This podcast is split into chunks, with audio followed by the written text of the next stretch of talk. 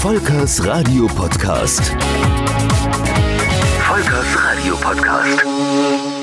Ich bin Volker Pietsch.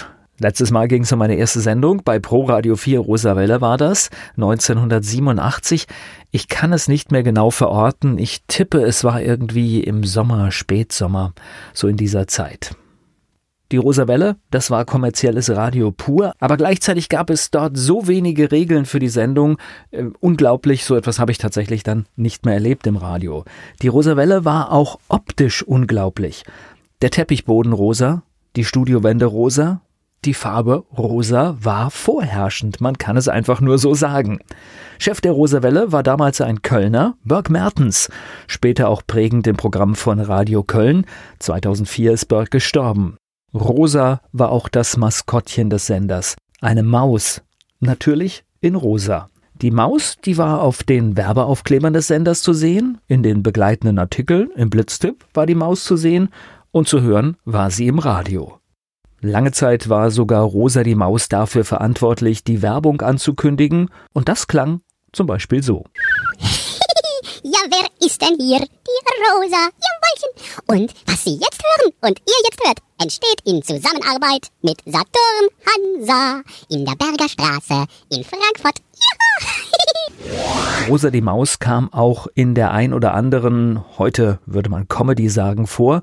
Wenn ich es richtig in Erinnerung habe, hat Chris Peschken damals dafür gesorgt, dass die Maus ins Programm kam und mit einfachen technischen Tricks die Bandmaschine, die lief bei der Aufnahme langsamer und dann wurde es einfach normal abgespielt, entstand dann die Stimme von Rosa der Maus. Erst war es Chris Peschken, später die Stimme von Michael Hassinger. In den ersten Jahren der Rosa Welle war alleine das Intro der Sendung knappe zwei Minuten lang. Also etwas, was es heute wirklich überhaupt nicht mehr geht. Man versucht schnell in die Sendung zu kommen, aber auch das wurde damals gefeiert. Da waren so viele Informationen drin, die man eigentlich gar nicht gebraucht hat. Aber das war damals irgendwie Kult und die Menschen, die mochten das. Show-Intro, Jingles und Werbung, die wurden von Revox Bandmaschinen eingespielt. Die Musik, die kam von zwei Plattenspielern und einem CD-Player. Das wirkt natürlich aus heutiger Sicht absolut lächerlich, hat aber damals perfekt funktioniert.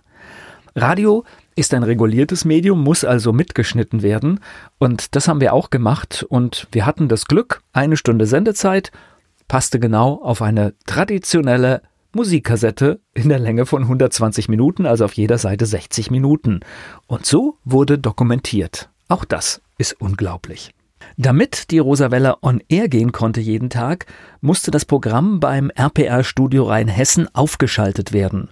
Damit der Übergang vom Landesprogramm aus Ludwigshafen zum Regionalprogramm nach Mainz problemlos funktionierte, riefen wir jeweils bei den RPR-Technikern in Mainz an und nach dem Satz Soweit die Nachrichten wurde dort der Regler geöffnet und die Show aus Mainz von Pro Radio 4 Rosawelle konnte losgehen.